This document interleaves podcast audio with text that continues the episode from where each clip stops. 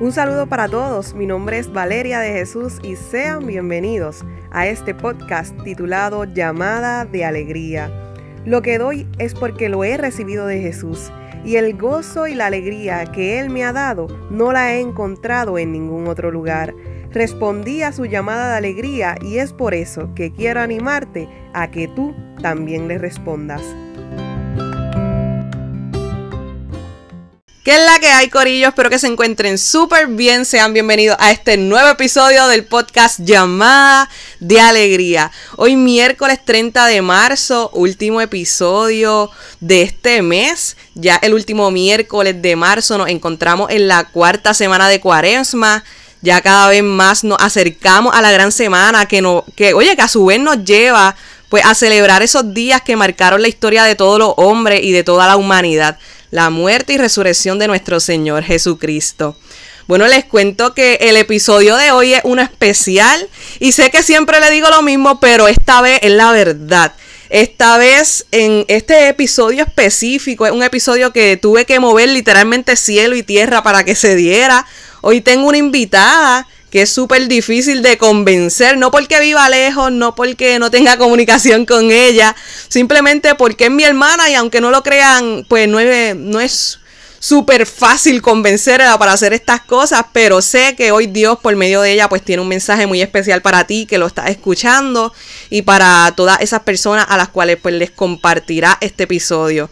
El episodio de hoy trata sobre un tema que estoy segura que ya has escuchado antes, un tema que no es nuevo, sin embargo que no caduca y es la oración.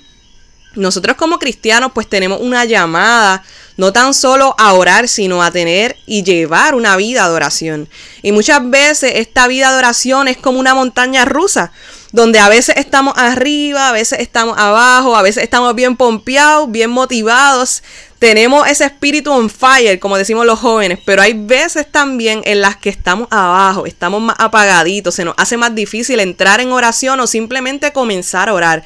Oye, y esto nos pasa a todos. Y si a los adultos les pasa, cuanto más a nosotros los jóvenes que contamos con muchas más distracciones que las que quizás cuentan los adultos o las que ellos pueden pasar. Pero nosotros, aunque se nos haga muchas veces difícil, tenemos que responder a esa llamada, a la oración que tenemos como cristianos. Y mucho más en este tiempo de cuaresma, un tiempo característico por, el, por, por ser un tiempo de oración, de penitencia, de limosna. Y de esta manera me gustaría comenzar el episodio de hoy. Paola, bienvenida al podcast Llamada de Alegría. Me gustaría que antes de comenzar con el tema oficialmente te pudieras presentar para que las personas te conozcan un poco. Amén, amén. Dios les bendiga, hermano. Estoy muy contenta aquí de estar compartiendo con mi hermana. Así que un placer tan lejos y tan cerca, vivimos en la misma casa y quien diría que se me hizo súper difícil hacer este episodio con ella, pero después de mucho tiempo aquí estamos. Así que para comenzar con el pie derecho, siento que lo mejor sería definir qué es la oración, porque quizás para mí puede significar una cosa, pero para ti puede ser algo mucho más profundo, así que háblanos un poco sobre la oración, Paola. Amén, hermano, y es que orar es lo más normal, es la, la actitud espontánea y natural primera del hombre. Surge sin necesidad de aprender. No es que todos sepamos orar, es que todos vivimos para orar. Orar es respirar del alma, es lo que nos mantiene sano, es lo que nos mantiene como seres humanos. No es pensar mucho ni decir muchas palabras, es amar mucho y vivir en ese amor que es Cristo Jesús. La oración es la que sostiene nuestra vida y nos saca de esa superficie espiritual y nos adentra al misterio del amor del Padre. En resumen, Corillo, no es hablar, recitar, asistir. Como yo lo, en mi resumen, yo lo diría que es un pase VIP a la presencia de Dios. Eso es la oración para mí. Amén. Así mismo es, Paola. Oye, y, te está, eh, te está familiarizando con esto de Corillo, ¿ah? Familiar, familiar. Es familiar ya. Pues nada, me gusta un montón. Pero una pregunta que nos, que me surge ahora en estos momentos es que muchas veces nosotros como jóvenes o como adultos también podemos sentir en nuestro corazón o podemos tener la duda de cómo empezamos a orar. Yo creo que eso es algo que todos hemos sentido en algún momento de nuestra vida, especialmente en la juventud. em, eh, una experiencia distinta a cada persona, pero esto es algo que podemos llegar a sentir y quizá una persona en este momento lo puede estar sintiendo. Así que te pregunto, Paola, ¿qué recomendación o qué tú le dirías a los jóvenes de cómo comenzamos a orar? Entiendo que el primer paso y el más importante es que nuestro corazón tiene que tomar conciencia de que hay alguien con el que yo puedo entregarme por completo, alguien que está de mi parte, que me mira sin dañarme, sin criticarme, sin condenarme, con el que puedo relajar el corazón, bajar la guardia, es estar con alguien y saberme en casa, saberme amado, es establecer esa comunicación con el amor que es Dios. Y mientras yo no esté seguro de esto, que yo no, no sepa, no puedo hacer oración. Desde pequeñitos, desde chiquitos, desde el catecismo, nos han enseñado que Dios es bueno, que me quiere, que me cuida, que es mi amigo fiel y todo eso es cierto. Pero tener esa certeza de que Dios está, de que mi oración trasciende, que no se quede en el techo de mi habitación o en lo profundo de mi corazón, sino que hoy llega a esos oídos de mi Padre Dios, es tener esa certeza que desde que me levanto hasta que me acuesto, desde que salgo hasta que regreso, mi Dios, mi Padre cuida de mí. Es vivir recostado de la mano de Dios. Y otra de las cosas importantes, luego de tomar conciencia de que hablamos con Dios, nuestro Padre, es el silencio interior para oír y escuchar las palabras de Dios, sentir su presencia, oír su llamado, eh, decirle, Señor, ¿qué quieres de mí? Como el mendigo en el camino, como el que grita desde la puerta de entrada de la ciudad, Señor, así te busco. Mi corazón, mi oración es un grito de confianza, Señor, aquí estoy. Es reconocer la necesidad que tengo de ti. Amén. Oye, ¿y cuán importante es lo que dice sobre que debemos conocer, debemos tener la certeza, fue la palabra que utilizaste, de que tenemos un Dios que está ahí, no tan solo que nos ama, que es fiel, que nos quiere, que nos cuida, nos protege, sino tener la convicción que no quepa duda de que Él está, de que Él permanece, de que no estamos hablando solo, de que no estamos locos, como muchas veces nos dicen, de que, de que estamos hablando con aquel que nos creó, con aquel que nos conoce, con aquel que sabe lo que necesitamos incluso antes de que lo pidamos. Y es como tú bien dices, en ese momento de oración nuestro corazón debe tomar conciencia de que hay alguien y ese alguien es con letra mayúscula, tiene nombre propio y es Jesús a quien puedo entregarme por completo. No entregarle algo así, este cantito sí, este poquito sí de mi vida, pero este, este, esta otra parte de mi vida no sino que entregarlo todo por completo. No es alguien a quien nosotros le podamos esconder cosas, sino es aquel que lo conoce, lo sabe y lo sondea todo. E ese que no me juzga, que me ama, pues me conoce porque soy su hija, porque soy su hijo. Y cuán, oye, Cuán importante pues es tener esa certeza no tan solo en la mente, sino en el corazón. Incluso la misma palabra nos lo dice en Primera de Juan capítulo 5, versículo 14. En esto está la confianza que tenemos en él, en que si le pedimos algo según su voluntad, nos escucha. Quiere decir que no nos puede caber la duda de que Dios no escucha nuestra oración. Al contrario, la escucha y la misma palabra de Dios nos lo dice. Sin embargo, pues muchas veces, y es la verdad, hay que decirlo, nosotros sentimos que Dios no nos escucha que nuestra oración se queda en el vacío, que no tiene fruto, porque muchas veces no vemos un cambio o una respuesta en el momento. Y esto nos ha pasado a muchos y sé que probablemente en algún momento de nuestra vida pues le hemos dicho a Dios, mano, pero pero es que yo como que no siento nada, como que no veo nada, no te escucho, ni siquiera sé si tú me escuchas. ¿Qué tú le puedes decir a las personas que piensan que quizá Dios no está escuchando su oración? Queridos jóvenes, hay veces que uno siente que se derrite de amor y otras veces que cuando uno está orando no siente absolutamente nada. Y eso lo decía Santa Teresita. Pero yo sé que Dios me ama y es una certeza. No es tanto sentir a Dios porque el sentimiento es algo que a veces viene y a veces va. Porque orar no es cuestión de sentir, sino que se trata de una convicción. Que no es una convicción intelectual, sino una convicción del alma. No es hablar con Dios y decirle que yo he ido a la universidad, al trabajo. Es dejar amar, dejar que Dios me ame, dejar que Dios obre mi vida porque en la oración yo me comunico con alguien que sé que me ama y no me importa perder el pudor, le invito a mi zona íntima, a las verdades que son solo mías, a lo mejor a esas cuestiones que mis papás no saben, que, que, que mi familia no sabe, que el novio no sabe, que la amiga no sabe, él lo conoce todo y desde allí, desde esa intimidad es donde yo puedo orar. Dice el Salmo 51, desde lo hondo, la intimidad a ti grito, Señor.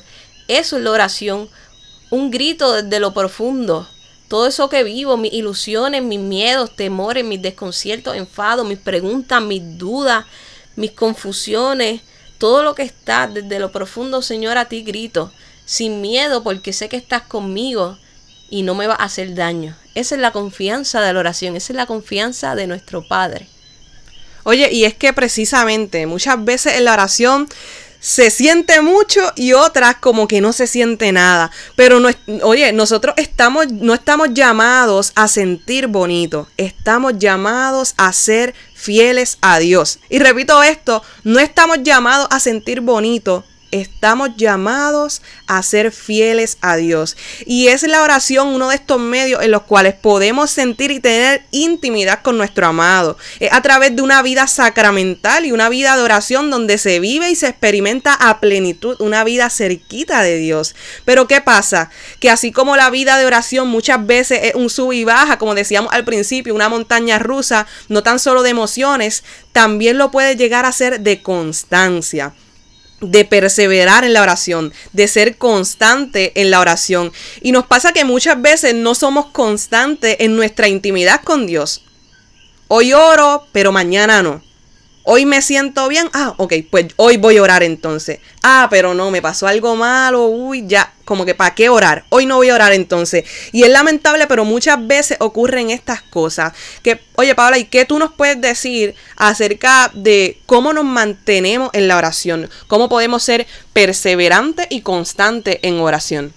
Amén. Es sano, ¿verdad? Para nosotros, para todos, comunicar las cosas íntimas a personas que sabemos que nos quieren, a papá, a mamá, al novio, a la novia, pero solo Dios puede querernos absolutamente por encima de todo, como necesitamos ser queridos. Porque Dios nunca nos hace daño, nos abandona, nos traiciona, no defrauda, porque Dios siempre es fiel y nos entiende. Y ahora vengo con un ejemplo. Me imagino que todos en la escuela tuvieron que haber cuidado una plantita, una plantita de tarea de ciencia. Y la mejor manera de hacer crecer una planta es ponerle el abono adecuado, la luz correcta, la cantidad de agua. Y al igual que la planta, el espíritu tiene vida, nace, crece, se enferma y sana, tiene un proceso vital.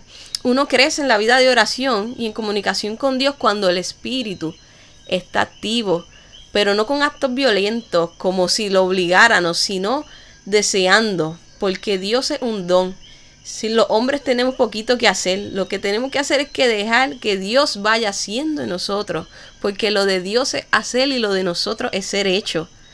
Y hay que permitirle a Dios que moldee nuestra vida y la alinee a su voluntad. Pero no estamos solos, hermanos, porque el Espíritu está en nosotros y es Cristo quien ora en nosotros. Cristo habita en mi interior. Más que poner yo palabra, es tratar de ir dejando poco a poco que la voz de Cristo pueda hablar en mí y yo, que yo pueda sumarme a su oración. Cuando no sabemos cómo orar, el Espíritu interviene con gemidos inefables. Amén. Oye, y me parece muy pertinente la comparación que hace sobre esa planta que hay que cuidar y atender para, para que crezca y sea saludable, porque así también en la vida de oración muchas veces nos vemos las, oye, como que no vemos las cosas a nuestro tiempo. Y nuestro deber es seguir regando, seguir orando, permanecer en constancia, aunque quizás en estos momentos no se vean los frutos, pero mientras oramos, no importa lo que suceda, debemos tener bien presente que alejados de Dios, nada podemos hacer. Entonces, aunque quizás mis ojos humanos, mi ahora, mi presente, diga lo contrario, parezca contrario a lo que le pido a Dios, tengo que entender que su obra, oye, que su obrar no es el mismo que el mío, que sus pensamientos no son los mismos que los míos, pero que siempre, siempre, siempre su voluntad es buena, es agradable y es perfecta. Bueno, Paola, y para ir finalizando este episodio, me gustaría si pudiera mencionar algunos recursos para la oración que quizás te han funcionado a ti en lo personal o simplemente conoces que son buenos o comunes en los jóvenes o en personas que te rodean y los quieras compartir con todo el corillo del podcast llamada de alegría el día de hoy. Amén, amén uno de los recursos que me ha funcionado a mí y que yo entiendo que me ha ayudado bastante, yo amo orar con música, me fascina, yo, yo amo la música y yo entiendo que eso nos abre, ¿verdad?, la experiencia de la oración, pero también conozco hermanas que danzan y que... Oye, un saludito Angélica. Un saludito Angélica, te llevamos de corazón, que danzan y que le demuestran todo su amor a Dios. Y, pero en, en mi ocasión, ¿verdad? En, de manera especial mi lugar favorito, el top, el top, el top número uno para orarle frente a Jesús Eucaristía. No, hermano, ahí, ahí no hay nada que supere, nada, ni música ni nada. Estar con Jesús frente a frente, hablarle, coger un momentito cuando sales de la universidad, de la escuela, ir al sagrario y decirle, Jesús, llegué, hola, aquí estoy. Señor, ¿qué quieres de mí? En tener esa experiencia de amor con Jesús Eucaristía es otra cosa esa es mi manera favorita de orar. Amén. Oye, y de esta manera damos por culminado el episodio de hoy, el episodio de la oración en este tiempo de oración de cuaresma. Eh, este es el primer episodio en el cual traigo una invitada, así que gracias Paola por compartir conmigo en este episodio. Y nada, Corillo, espero que haya sido de mucha bendición. Te pido que lo compartas y si te animas, pues me escribas por Facebook o Instagram cómo este episodio habló a tu vida. Y si te gustó la nueva dinámica o si te gustaría que trajera más invitados. Así que Paola, no sé si quieras decir unas palabras antes de despedirte. Amén, un placer estar aquí con ustedes y para finalizar, ¿verdad? Pues decirles que hay que darle en nuestra vida un espacio a, este a esta vida interior, este, eh, sacar un espacio de nuestra agenda y darle tiempo a la oración. No es cuestión de decir que voy a hacer, ah, voy a hacer 15 minutos, 20 minutos de oración todos los días. No, hermano, esto es deseando y el alma te va a ir poco a poco llevando y pidiendo más. Abrir vuestra alma al Padre Dios que os ve lo escondido y os escucha. Dios es real y la experiencia de lo que Él vaya haciendo en mí también es real. Así que oremos sin desfallecer ya que por medio de la oración Dios va regalando, regalándonos un corazón nuevo y nos hace santos como Él es santo. Amén. La oración es un deseo que nace de lo profundo del corazón, pero bien decía en el primer episodio del podcast llamada de alegría, recuerdo bien, llamada a la acción, que un deseo no lo cambia nada, en cambio, una acción lo cambia todo. Así que tú que me escuchas, no te conformes solo con el deseo que tienes de orar, tienes que orar, debemos orar. Ya saben que tenemos una llamada, no tan solo a orar un día, sino a llevar una vida de oración para estar más cerquita de Jesús. La oración para muchos puede ser un proceso, pero como todo proceso, este en específico puede y sé que tiene grandes resultados. Suceden cosas maravillosas cuando oras y la única oración que Dios no escucha es la que no se hace. Ten la certeza de que Él está esperando por ti para escucharte, pero también tú escúchalo a Él. Y Paola, sé que lo quieres decir, así que dilo. Ánimo que se puede. Hasta el miércoles que viene, Corillo.